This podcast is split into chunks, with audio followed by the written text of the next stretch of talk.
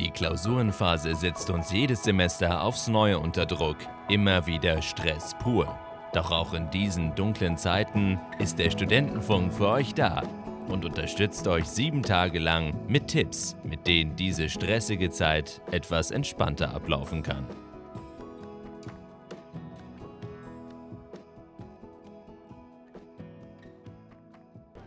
Servus, mein Name ist Nick und ich werde euch beim heutigen Mottowochenbeitrag erzählen, worauf ich in der Klausurenphase immer geachtet habe. Es geht heute um die Themen Biorhythmus, Konzentration und Organisation und wie das alles miteinander zusammenhängt. Was versteht man überhaupt unter dem Begriff Biorhythmus? Die physische und intellektuelle Leistungsfähigkeit ist bestimmten Perioden bzw. Rhythmen unterworfen. Wir reden in diesem Falle von der intellektuellen Leistungsfähigkeit. Ihr kennt das sicher, dass man zu gewissen Tageszeiten besser lernen kann als zu anderen. Oder auch, dass man am Wochenende ganz ohne Wecker genauso früh aufwacht wie unter der Woche. Im Rahmen des Biorhythmus wird zwischen zwei verschiedenen Typen unterschieden. Einige von euch haben sicherlich schon die Erfahrung gemacht, dass ihr abends oder sogar nachts viel besser lernen könnt als tagsüber, während es anderen tagsüber leichter fällt. Ich würde mich persönlich definitiv eher der ersten Gruppe zuordnen, was ich im Laufe vieler, vieler Klausurenphasen für mich entdeckt habe. Gerade bei Nachteulen wie mir kommt der Schlaf gerne mal zu kurz, was sich drastisch auf deine Gefühle und Emotionen auswirken kann, sowie auf deinen Stresslevel und somit auch auf deine Leistungsfähigkeit. Natürlich fällt es einem leichter, sich zu konzentrieren, wenn man sich davor ausreichend lang erholt bzw. geschlafen hat. Die tatsächliche Umsetzung davon kann allerdings sehr viel problematischer sein, wobei ich mir sicher bin, dass jeder von euch schon ausreichend Erfahrungen gemacht hat. Also, was tun, wenn 8 Stunden Schlaf und ausreichend Pausen zwischen den Lerneinheiten einfach nicht drin sind? Da hilft nur Organisation. Man muss sich darüber im Klaren sein, wie viel und was genau man tatsächlich zu tun hat. Welche Klausur schreibe ich wann und wo? Was genau ist alles klausurrelevant?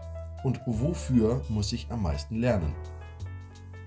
Hierbei hilft es mir immer ungemein, erstmal für jedes Fach, für jede Klausur eine To-Do-Liste zu schreiben. So detailliert wie möglich um sich überhaupt erstmal einen genauen Überblick über den gesamten Berg Arbeit, der auf mich wartet, zu verschaffen. Ein weiteres Argument, so eine Liste zu schreiben, ist, dass man sich somit gezwungenermaßen schon mal ein wenig mit dem Stoff auseinandersetzt und sich gleichzeitig die Inhalte der Vorlesung oder des Seminars ins Gedächtnis ruft. Sobald das geschafft und die To-Do-Liste geschrieben ist, wirkt alles bestenfalls schon ein wenig leichter. Ich weiß, was ihr sagen werdet. Schlimmstenfalls fühlt man sich dadurch nur noch mehr unter Druck gesetzt, overwhelmed und motivationslos. Um diese Liste zu bewältigen, kann man sie aber in kleine Stücke aufteilen und diese Tag für Tag abarbeiten. Hierbei ist es wichtig, sich realistische Ziele für den Tag zu setzen, um Erfolgserlebnisse zu garantieren was wiederum die Motivation steigert und die Angst vor den Klausuren verringert. Prokrastination ist ein Zustand, den wir alle sicher schon einmal erlebt haben. Hier ist mein einziger Rat, einfach anfangen. Egal was, egal womit. Hauptsache, ihr fangt einfach an. Dieses Gefühl der Überwältigung findet seinen Ursprung auch nicht immer in den Klausuren oder im Lernstoff, sondern im Stress in dem sozialen Umfeld oder bei einfacheren Dingen, die noch zu erledigen sind, wie zum Beispiel einer unaufgeräumten Wohnung. Ich persönlich verfalle immer in den Drang, vor dem Lernen meine gesamte Wohnung zu putzen, damit ich mich voll und ganz dem Stoff widmen kann. Meiner persönlichen Erfahrung mit Prokrastination nach habe ich zig Gedanken von Dingen in meinem Kopf, die abseits des Lernens noch anstehen. Sei es Kochen, Putzen oder Arbeiten. Auch hier merkt man wieder, wie wichtig es ist, seinen individuellen Biorhythmus zu kennen, sodass man seine eigenen Lernphasen effektiv nutzen kann. In der Klausurenphase verfällt man leicht in das Verhalten, alles auszublenden und somit seine Ernährung, Freunde und so ziemlich alles außerhalb des Lernens zu vernachlässigen. Eine ausgewogene Ernährung ist ausschlaggebend für einen erfolgreichen Lernprozess. Wenn du deinem Körper die Nahrung und somit die Energie verweigerst, sabotierst du sozusagen selbst deine Konzentration und deinen Erfolg im Allgemeinen. Um die Konzentration außerdem aufrechtzuerhalten, hilft es zudem, Störfaktoren wie zum Beispiel das Handy oder rücksichtslose Eltern oder Mitbewohner zu vermeiden. Insbesondere Handys rauben einem oftmals die Konzentration, da Social-Media-Apps wie Instagram oder TikTok einen förmlich süchtig machen. Probiert es doch vielleicht selber aus. Diese Apps eine Woche lang oder je nachdem, wie weit die Klausuren noch weg sind, zu deinstallieren. Meiner Erfahrung nach merkt man bereits in den ersten Stunden, wie viel Zeit diese Apps täglich in Anspruch nehmen. Bis jetzt habe ich eigentlich nur davon erzählt, was man alles zu tun haben kann. Es ist allerdings mindestens genauso wichtig, Pausen einzubauen. Man braucht von Zeit zu Zeit einfach mal eine Abwechslung von seinem Alltag, sei es in der Form von Sport oder von Netflix.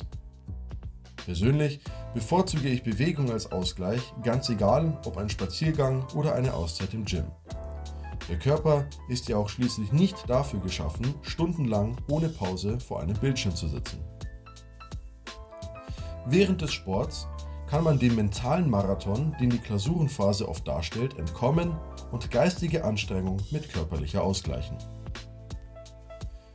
Wenn das alles nichts hilft und ihr euch trotzdem nicht aufraffen könnt, euren Lernplan durchzuziehen, trefft euch unbedingt mit Freunden oder Kommilitonen.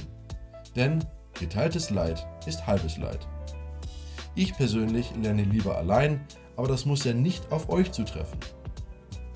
Der Vorteil davon ist, dass eure Freunde vielleicht neue Einblicke und Sichtweisen auf den Stoff haben, die euch selber weiterbringen können.